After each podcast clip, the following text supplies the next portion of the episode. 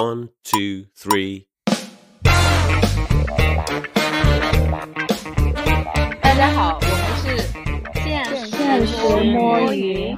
其实这个话题很早就想聊了，但一直不知道用什么形式啊。刚好阿北有一个官方活动，我们借助他的这个官方活动，大家来就是快速浏览一下豆瓣小组的这个生态。豆瓣小组有一个说法，就是加入了一个小组就称为买房嘛。那么我是在豆瓣有三十六间房的学姐。大家好，我是好像有六十几间，但是记得不太清楚了，因为我的号又被阿北封了的桑尼。啊，大家好，我是在豆瓣有一百零九间房的七仔。刚才还一百三十五间，马上退了几间，发现有几间不能见人，赶紧退掉。大家好，我是在豆瓣有二百七十间房的 CK 哇。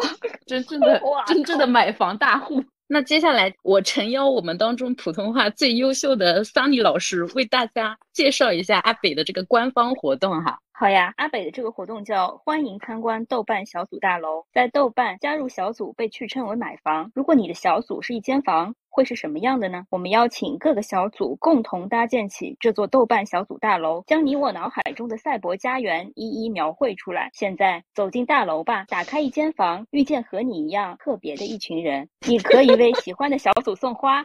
如果你是组员，还将获得小组头像挂件。对了，别忘了去大楼底层领取我的小组房本。笑什么啦？你自己应该知道吧去？大楼底层领取我的小组房本。斗委会要有信仰好吗你的到来 要有 信念好的，我念完了。好，大概就是这么一个活动啊。那我们接下来轮流就是看一下现在豆瓣社区想要引导的一些分项啊。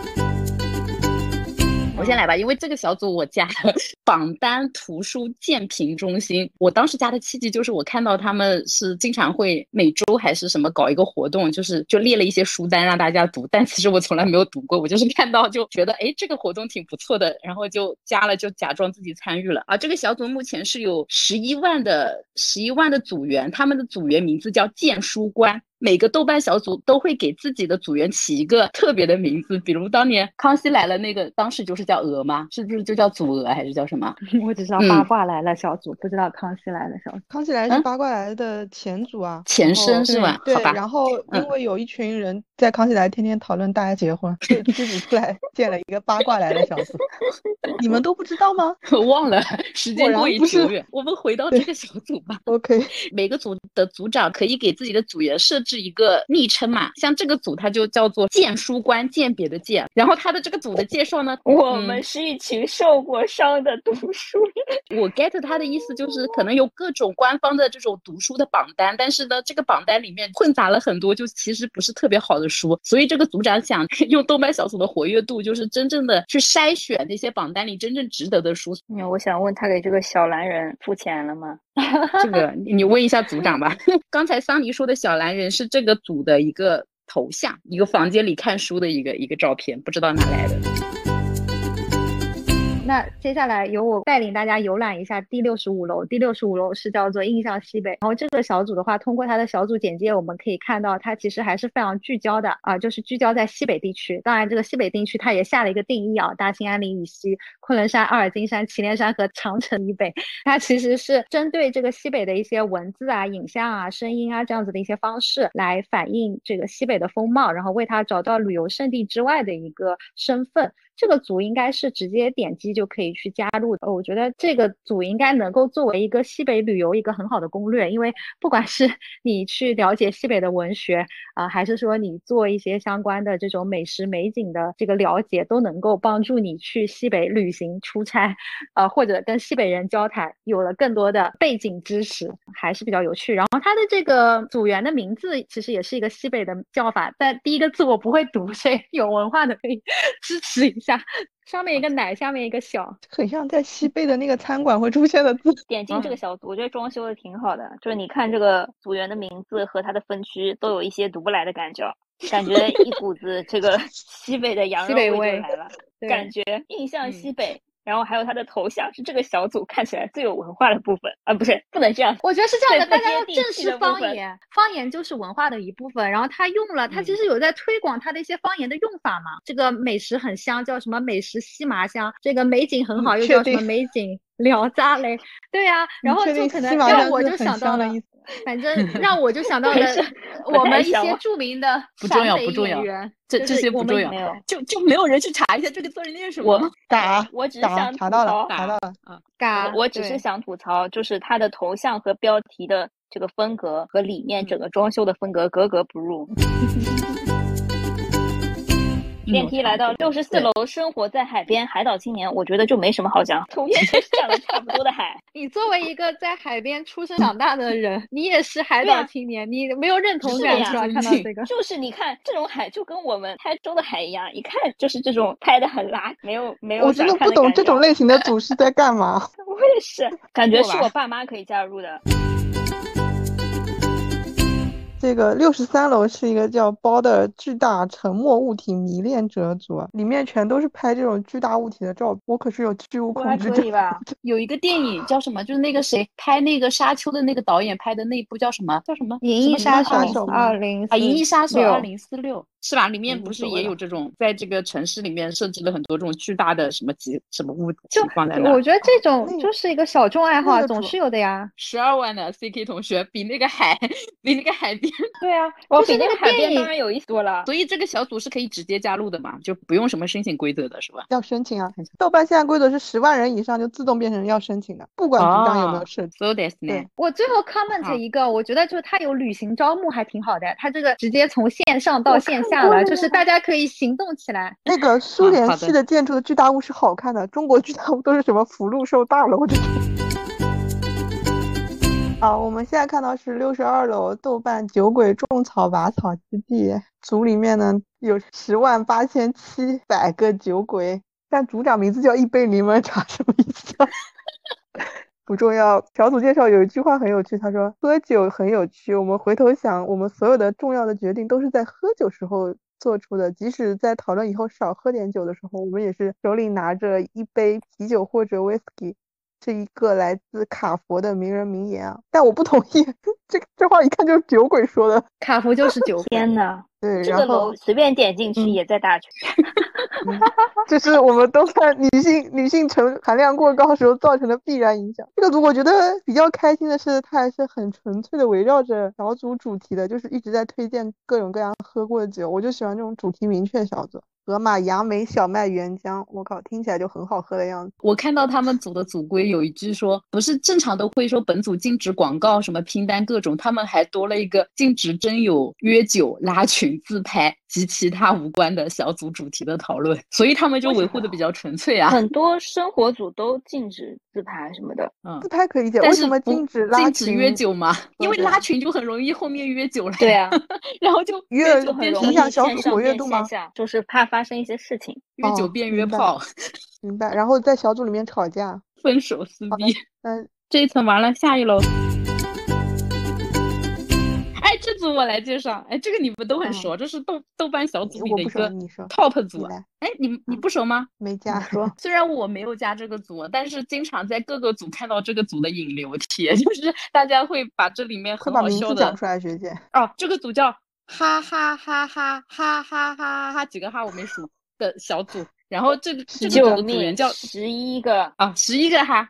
不知道为什么十一个，是不是因为组名最长只能十一个啊？然后他们组的组员叫开心果，这个组现在有五十四万，是目前我们看到人数最多的一个组了。这个组我第一次知道的时候，是因为大家如果发了某个明星的笑话，然后这个明星年纪超过五十的时候，就会有人来评论说这个可以转哈组了。然后这个梗是为什么呢？就是你们点到组规里，这个组是一个只能发笑话和哈哈哈的小组，就是它里面的组规完全能看到，可能历史上发笑话的时候引发了很多争论。它的发言规则已经是进化到组规五点零了，其中有一条就是说，他们如果发明星相关，就是不能发法定年龄低于五十周岁的明星相关内容。很明显就是以前发过什么明星的哈哈贴，然后。明星的粉丝引战了，就是他默认五十岁以上的明星就没有这种热血战斗粉了。然后他其中还有一条是说，请勿发布肺炎相关笑话。就是虽然它是个发笑话的小组，但是还是有很多嗯，他们是回避了所有就是敏感的话题，所以这个组才能五十多万，在现在 各种组瑟瑟发抖的时候，人家还是活得比较好的。嗯，然后他还禁止是开呃发布开播低于十周年影视剧的帖子，这一条明显也是看也也是因为避免撕逼吧。血泪史。对对对，就看着他的组规，我仿佛看到了他之前撕逼的过程。桑尼老师已经愉快的逛起了这个组，我知道这个组，是因为豆瓣有很多组经常被就是微博的一些公众号搬运来赚流量嘛，就抄，然后有哈组，然后还有生活组什么之类的。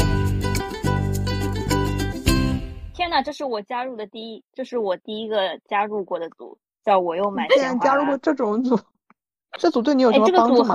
还有十万人，这个这是真的有用的一个生活组。就是我一般会在想买鲜花的时候点进去看一看安利，我在里面找到过一就从云南运来的品相不错的鲜花，然后我还会特地在收到了之后我会点进去去学习一些醒花，什么烫花跟什么怎么样抢救的这种办法。还有就是有的时候我实在是也不想买花，因为花这个东西你知道买来就最爽的时候就是把它插上的那个瞬间。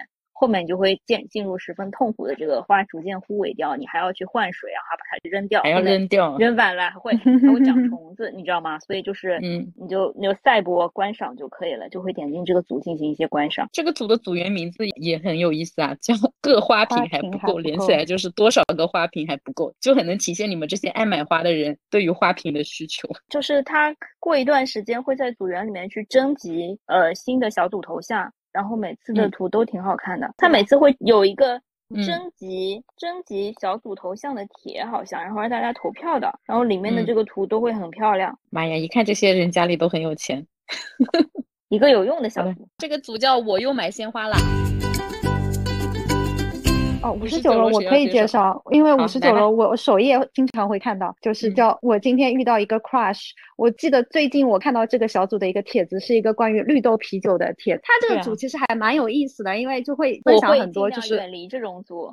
其实这个组会不比你看恋综好看嘛？就 我也不看啊。对他这个组就是会讲这种 crush 带来的糖，或者是 crush 就 BE 了，就是回到半岛铁盒，就把它当做一段尘封的往事。最近这个组在我首页也就是蛮多人转的一个帖，就是有一个人。表示他有一次去看那个很晚的电影，然后他以为他只有一个人看，结果发现还有另外一个人，他自己是带着这个绿豆啤酒去看这个电影的，所以他觉得他自己有点上头，最后还跟另外一个人接吻了。大家看了这个帖子之后，就纷纷表示非常想喝绿豆啤酒，被绿豆啤酒种草了。我也是，对，绿豆啤酒。绿豆啤酒到底是什么？可以去搜一下，搜一下是一种精酿，所以这个组会有一些很神奇的引流。然后我之前还记得我看到过一些帖子的杨梅啤酒，跟酒鬼产。生联动，对。然后 之前还有就是讲说他呃跟台湾交换啊，或者说他跟乐手啊，就还有就是有有一些很无疾而终的 crush，就是 B E 美学吧。对，所以我觉得这个组还是很生动的，因为有有蛮多的小故事。就是他的分组即时堂，我可以理解，就是就是晒一下他们当下的一个 crush。然后拜倒铁盒是 B E 了之后，对吧？那那个调酒区是什么？感觉像感觉好像是组屋，是组屋，感觉像是组屋。嗯，对。然后砖楼可能就是讲他的一个固定的讨论的议题，比方说 crush 对你说过的最让你心动的话是什么？然后有些针对特定的星座，他应该有把十二个星座全部都讨论了一遍，就就有 主题的讨论 crush。就是他说有一些内容要被删掉的嘛。包括明星帖啊，什么帖？二点八是 一夜情，四幺九约炮，已婚出狱这内容要被删除，因为他这个组他有很多受众，因为他有奖嘛，有很多年纪很小的小朋友嘛，嗯，所以他就不聊这些东西，就脖子以下的不能聊。crush 是一个非常特定的词嘛。就是他讲究的，就是那一刻的那个心情，嗯，你很难把它就是再往后面延伸，其实就没有意思了。我有讲一下绿豆啤酒那个帖子，最终的结果就是那个男的想问女的要那个微信，结果就他们接吻了之后，结果那个女的就说不要了，就我们不用加微信了，我们就停在这一刻就好。点到为止，所以就是一个很完美的 crush。对，了解。嗯，我还以为 crush 就是喜欢上一个人，原来还有这种。点到为止的这个，呃，不是不是，就 crush 可以变成 relationship，就 crush 它可以进展嘛，就是 if you have a crush on someone, you're in love with them, but do not have a relationship with them。我今天被科普了。但 crush 可以，它有后续嘛？就有有一些人会在 crush 里面，就是把他的后续的故事也继续连载嘛。就是我首页会有人转的，就就这个嗯，而且尤其是一些已婚的老阿姨，也不已婚的老阿姨，我不应该这么讲，就尤其是一些就是其实已经有稳定感情的人，他们反而也经常会看这个。下一个组一定要拉你介绍了，因为我没有经验。天呐，我第一次看这个组，我进去看一看，，Switch 交流基地。然后这个头嗯像就是一个 Switch 的图标，感觉就非常无聊，毫无趣味。小组的组员叫友友，他是个新组诶，他是二二年一月二十六号才创建的。但它里面有一个基地广播，就是这种什么卡带交易啊，然后还嗯有家庭会员组队啊之类的这些，我觉得挺专业的确实是，就让我会回到我在大学的时候用豆瓣的那些小组和功能，就有一些类似于嗯同城的感觉，不是到这里来买安利的，而是到这里进行一些生活上的交流或者是交流。感觉活跃还行吧，两万人有这个活跃度已经不错了。因为组长太努力了，你看开了这么多楼。啊，下一个可能跟我们比较有关系啊。这个组我最近刚加的，这个组叫每天都在听播客。我们不是开始做播客节目之后，我就在豆瓣搜了一下播客相关的小组，我发现只有一个叫每天都在听播客，还有一个叫什么我忘了，不重要。只想说，发现播客真的是一个很窄的市哦场，因为你看豆瓣小组的成员就知道，这个市场真的还有很大的发展空间。另外一个组应该叫 Podcast 讨论交流啊，对对对，我为什么没有？来这里卖安利啊？我有想过这个事情，但是我觉得我还是搞个小号来玩这个事情吧，不然我怕我的号脏了。你可以开一个号问一下说，呃，求助我们的播客有什么改进空间，然后直接把我们的链接贴上去。只有一点四万人，我就没有什么新 动力了。我觉得有可能还有一种可能有一些别的播客的用户和豆瓣的用户交集比较小重叠度比较低。还有一个 app，我不知道大家有没有在用，叫极客，它其实是可以关联你的小宇宙账号的。然后极客的 app 上也有一个话题，就叫一起来听播客之类的。所以我觉得，就是播客在极客上是很火的。把播客放到哔哩哔哩会变得不幸，为什么啊？今天这个人就是讲自己把播客放到哔哩哔哩吧，就被就被推到首页了，然后就被骂了。然后他觉嗯得哔哩哔哩的受众对播客 tolerance 很嗯低，不友好，生态不一样吧。嗯，好的，我，学会了。我们首页还还不开心。学姐毕生的梦想就是被买被买到热门，然后被人骂上热搜。那你请今天帮我们的播客节目放到哔你的哔哩哔哩账号里发一下好吗？我要是能一天涨十几个粉，被骂一百条，被骂一千条，我都愿意。好了好了，我们我们真的很卑微。我们下一楼，下一楼天。呐，下一楼非常适合 ZK 来讲。呃，就是我又可以讲说这一楼的主题也在我的主页出现过。我给大家介绍一下这个第五十六楼内在力量研究中心。然后这个楼其实在我的主页里面还是会出现的。然后这个呃楼的小组的成员都会叫自己叫闪耀智慧光芒的研究员啊。入组呢是需要阅读一个内在力量组的使用指南的。啊，然后它其实也是一个思考型小组，就是强调大家要做很多的自我觉察，来提升自己的内在力量，来解决一些自己生活中的一些问题。它其实还是跟一些心理学啊、身心灵啊比较有关的。呃，这个组有一些精华帖子嘛，还是有一些实用小贴士吧，比方说怎么降低内耗呀，呃，怎么去建立良性关系呀，怎么去防止一些什么读博读研的焦虑啊，啊，就还是比较正面的。就其实它的主题就是你还是要 focus 在你自身，然后去提升你嗯自己内在的一些，不管是说灵性啊、内在的觉知、觉察对。我觉得这个组很适合那个叫什么迪士尼过来采样来拍一些身心灵的电影。那那这个组可能就是五十岁以后我会考虑加入一下。哎，五十岁有以后有一个更适合的小组，叫什么养老什么什么什么的，我我也已经加入了，下次拉你进来。适没有没有老症不是的什么的，我我有我有。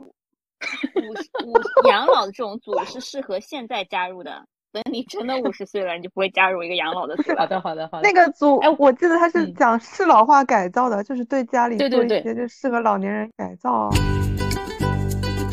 我们又推起了别的十五楼。，五十五楼，我建议叫低卡美食家，我觉得直接跳过，我们来到更适合我们的五十四楼炸厨房组吧。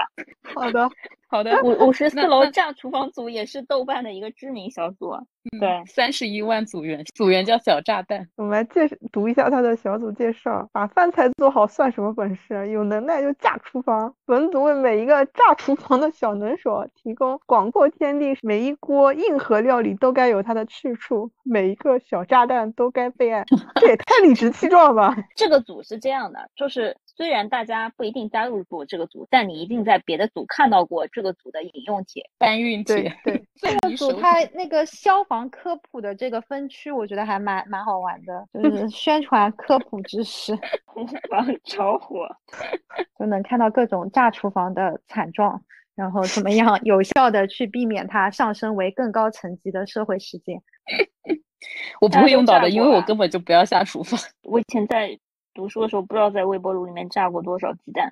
知不知道就是在微波炉里面加热木耳，那个声音会超级恐怖，就感觉听到了爆炸声、爆竹声。学到了，啊，而且我觉得很好玩的是，就是豆瓣上其实有个小组叫下厨房小组嘛，当然这个就是它其实有一百万加组员，下厨房的那个 app 不会就在这个组孵化出来的吧？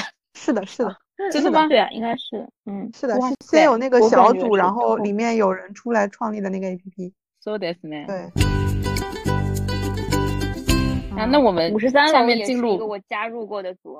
萨尼，你来。就是无用美学呀，就是其实也不是无用美学，就是大家拍到的一些没有意义但是很漂亮的图发在里面嘛。嗯，我就是把它当成是一个美图小组来看的，他会挑一些很奇怪的视角嘛，比如说刚才被学姐吐槽的这个是叫做核酸的试剂瓶，是他把一些测过的核酸试剂瓶在一废的那个垃圾桶里面拍下来的，我觉得这就很嗯符合这个组的主旨，然后平常人也嗯不会去拍它。OK，那这个组其实我觉得对摄影有兴趣的人，或者是就是心情不好的时候，其实是可以刷一刷的。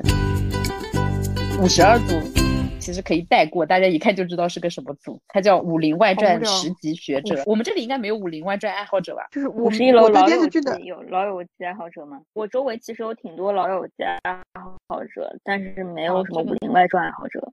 哎，《甄嬛传》那个组可能更多。对，可能其实豆瓣有很多这种影视剧的组的多五十楼是开盘部落这个组，他组长叫深觉未来，哇，中年味好强，自己也括号了中年。喜欢这这些中年日本女明星的人，感觉自己本身也是个中年人。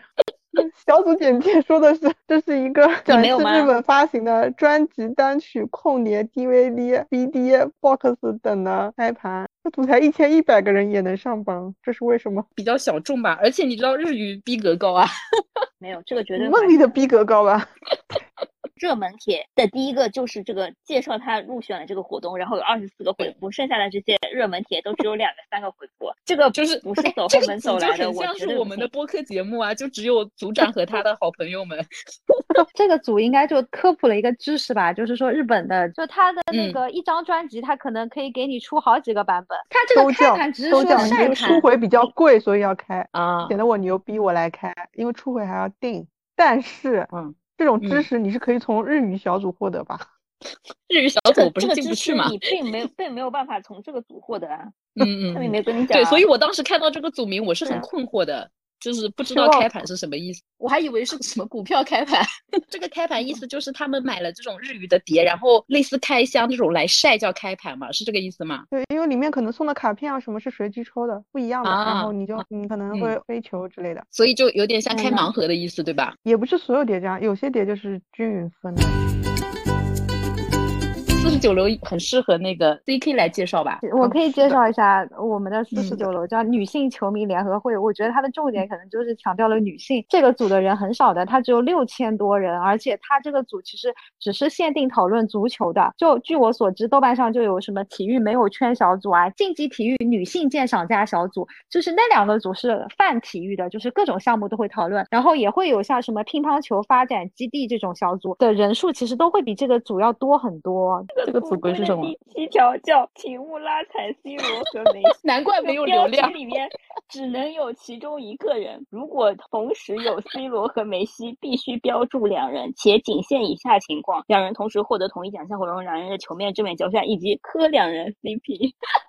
大家有兴趣的自己去看这个组规吧，请勿使用黑称，然后把黑称全部列出来科普了一下。我笑死了。觉得这个组还是有有点意思，就在于它其实还是把认真的观赛啊，然后跟嗯欣赏课堂，就是看那个球员 CP，然后包括我爱踢球是线下真的自己去约踢球的，包括这个组的头像，它其实是今年那个女足赢下了亚洲杯嘛，然后是嗯这样子的一个、呃胜利时刻的头像，然后它这个组的名字叫第十二人，因为足球比赛时场上只有十一人嘛，所以这个组的组员哦就是第十二人。这个很像那个那个什么的粉丝，也叫十二。不，但其实真的是豆瓣上会有其他更火的体育的小组。点进来可能比较火的，就是磕死我了。我看到一对是我真的还蛮喜欢的，就是一对真真兄弟，就是叫特奥跟卢卡斯，一些狗狗兄弟的相爱的证明，就是法国队的两个，但真的很帅呀。对啊好的好的这两个人是好的好的很帅的。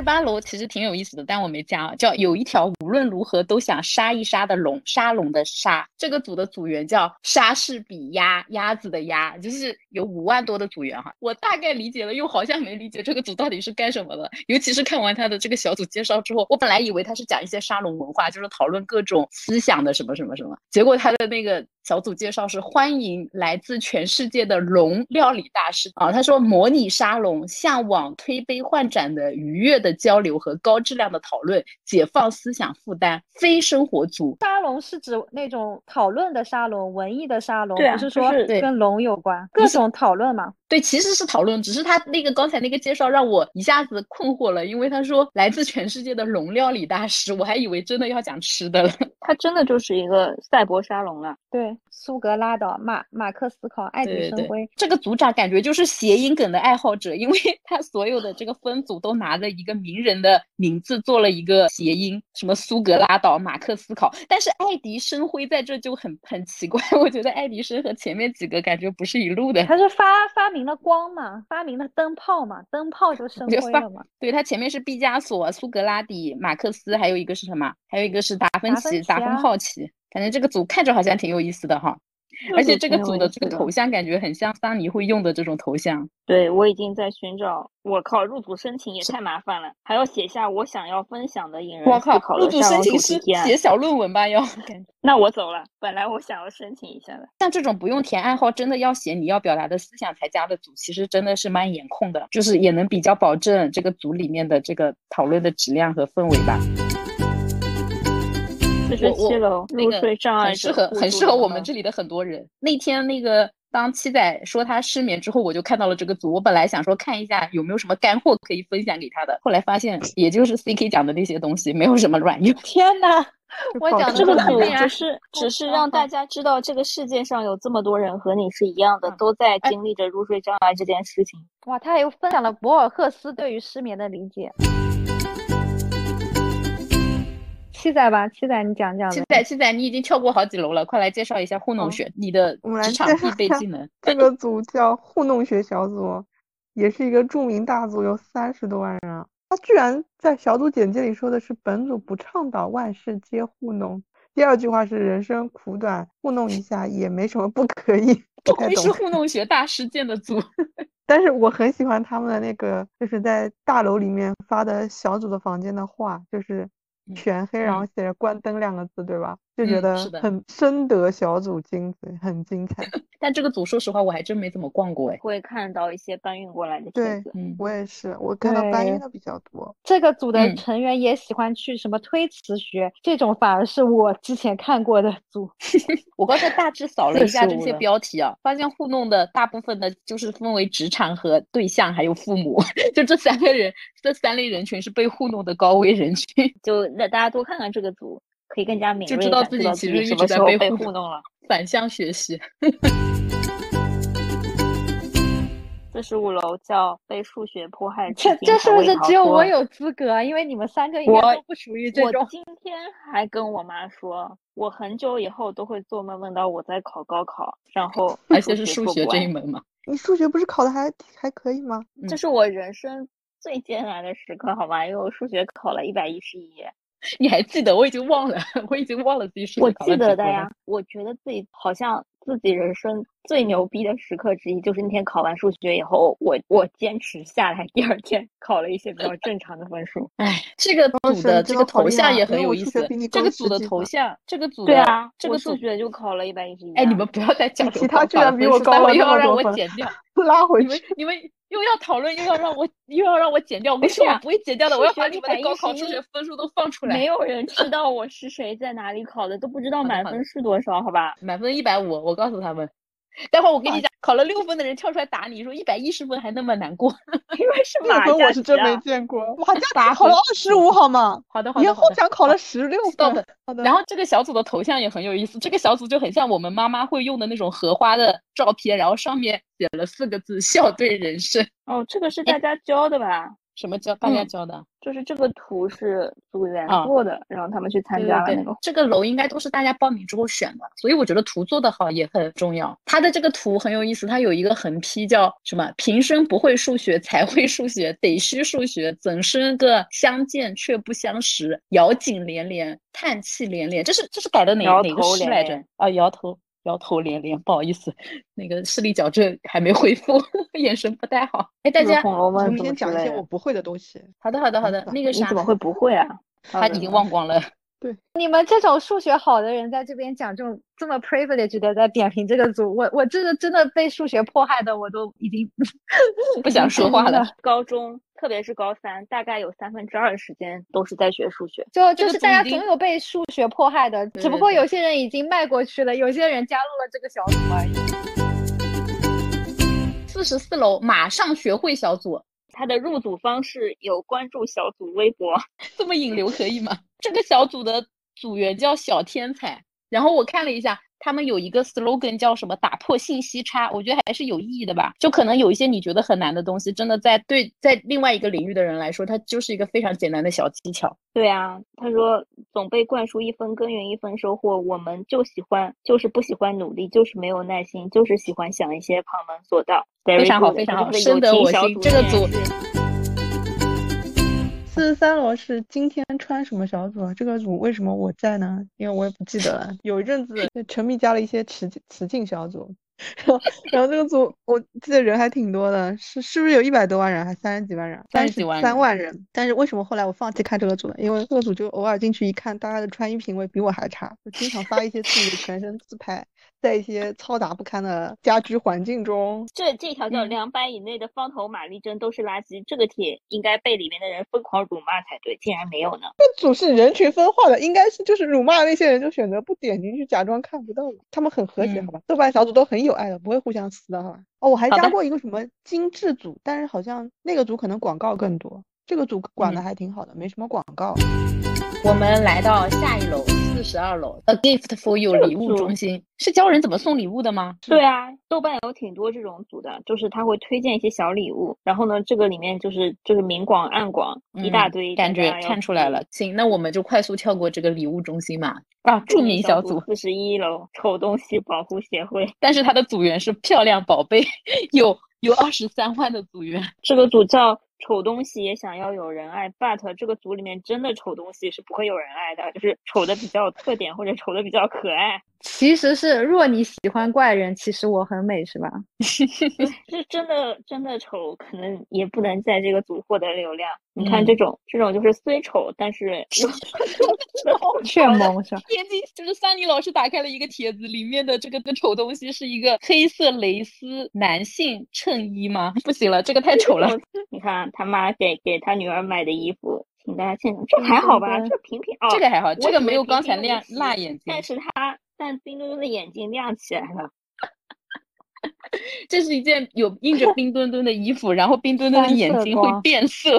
就平平无奇的丑东西，在这个组里面是不会有人 care 的。这个丑东西保护协会的介绍又好高端，又引用了金子美玲写过的诗。就金子美玲还是我蛮喜欢的一个诗人的，所以为什么现在豆瓣的简介都这么卷？不是博尔赫斯，就是所以金，子所以我跟你说，所以我们当时想申请一个现实摸鱼的小组，没有通过，就是因为我们写的太差了。不会写简介。好的，我们是不是可以进入四十组啊？这个著名弹组，我来介绍一下吧，要不笑死我了，这弹幕，然后有将近五十万人，四十九万人，组员叫弹幕审审核员，我觉得他这个组。应该是刚建组的时候，其实主要是分享 B 站的一些好笑的弹幕的，就各种电视剧的弹幕。但后面它就扩展了，就包括呃什么抖音的评论啊，然后那个小红书的评论啊，只要好笑的，大家都会发到这里来。然后基本上就像我这种不刷抖音、不刷小红书的人，我就把这个小组当做一本精选集，就是 快速的看看最近他们这种有什么好笑的梗，是是真的好笑。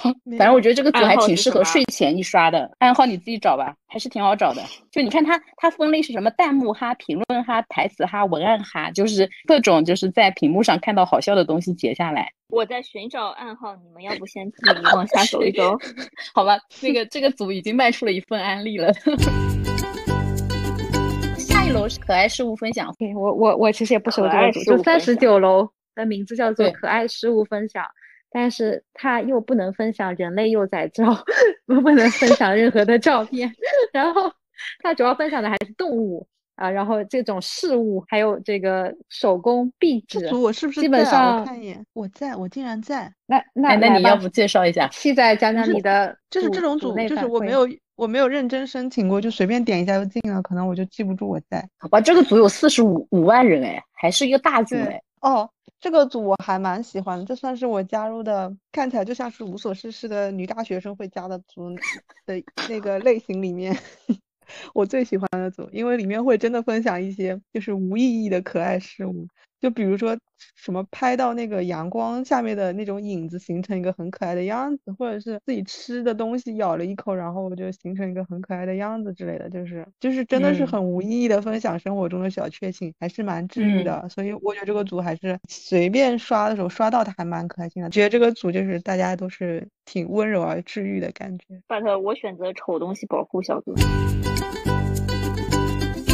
三十八组，这个组真的是一个新组，只有一千多人哦，也不算新组，它其实二一年就创建了，但是人很少很少。我当时看到这个，我深深的被这一层的照片吸引了，就是它上面有很多巨又丑又可爱的河童的照片，然后这个组名叫河童保护协会，真的我都没有看这个组是干什么的，我就加入了。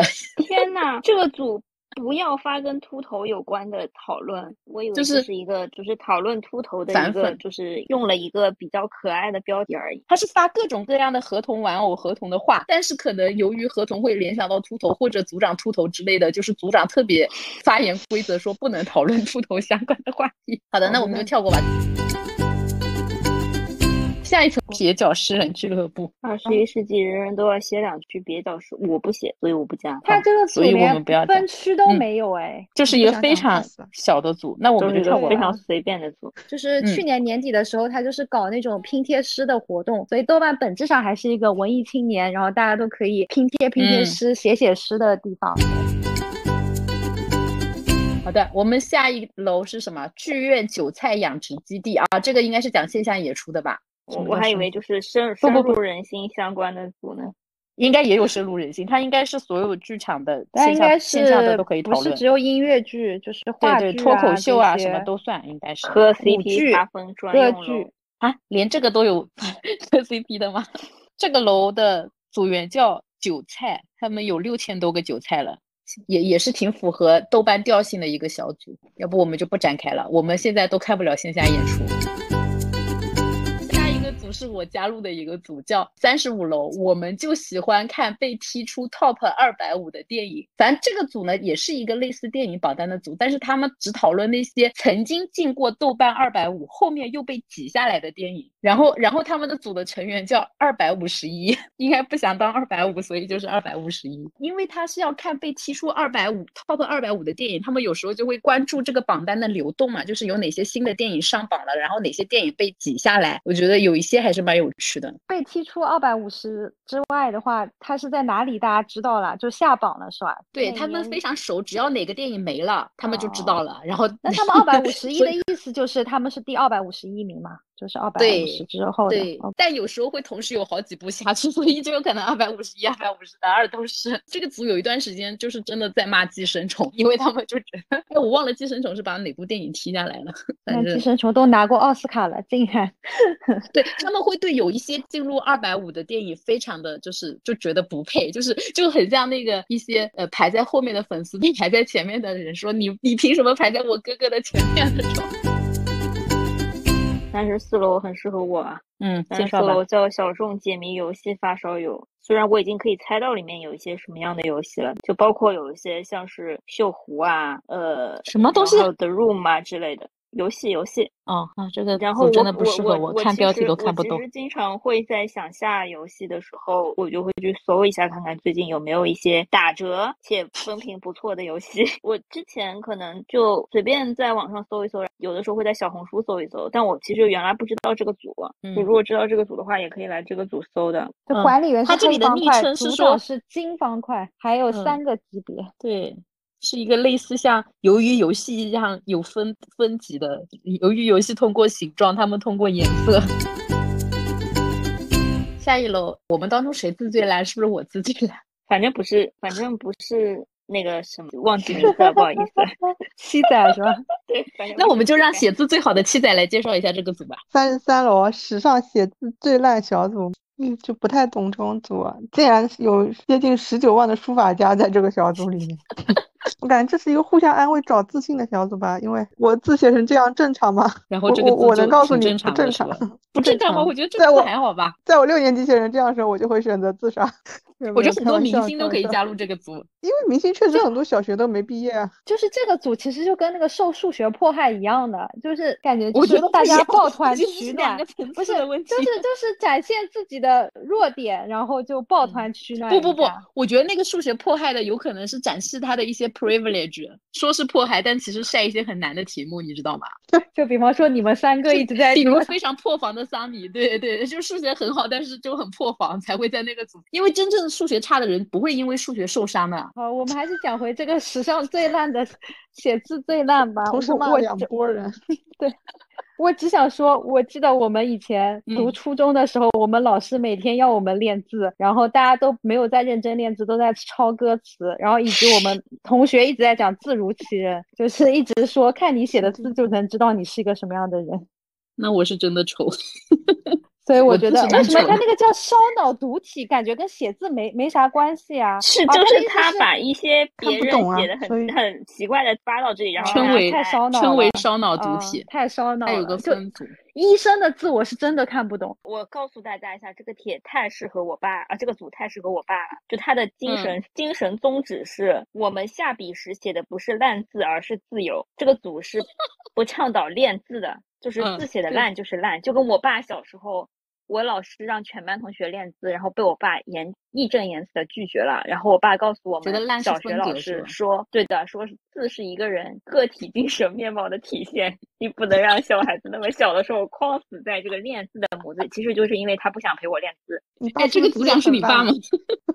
哎，你有没有发现，其实很多加入一些组的人，他其实都没有 get 到这个组的精髓。就是我，我感觉我们不去看这个组的组规的时候，感觉那些帖子还是在嘲笑写的烂的人，但其实这个组的宗旨可能是标榜，就是让大家不要在乎自己字写的烂，是吗？还是我理解错了？上面就是他是，如果你字写的好，会被、嗯会被删帖，并且踢出去，因为他觉得你是凡尔赛。对，嗯，就是明明是九级以上好看的字体连笔字，会算作违规做删帖处理。非常棒，我非常欣赏这个组分，回头我也加一个。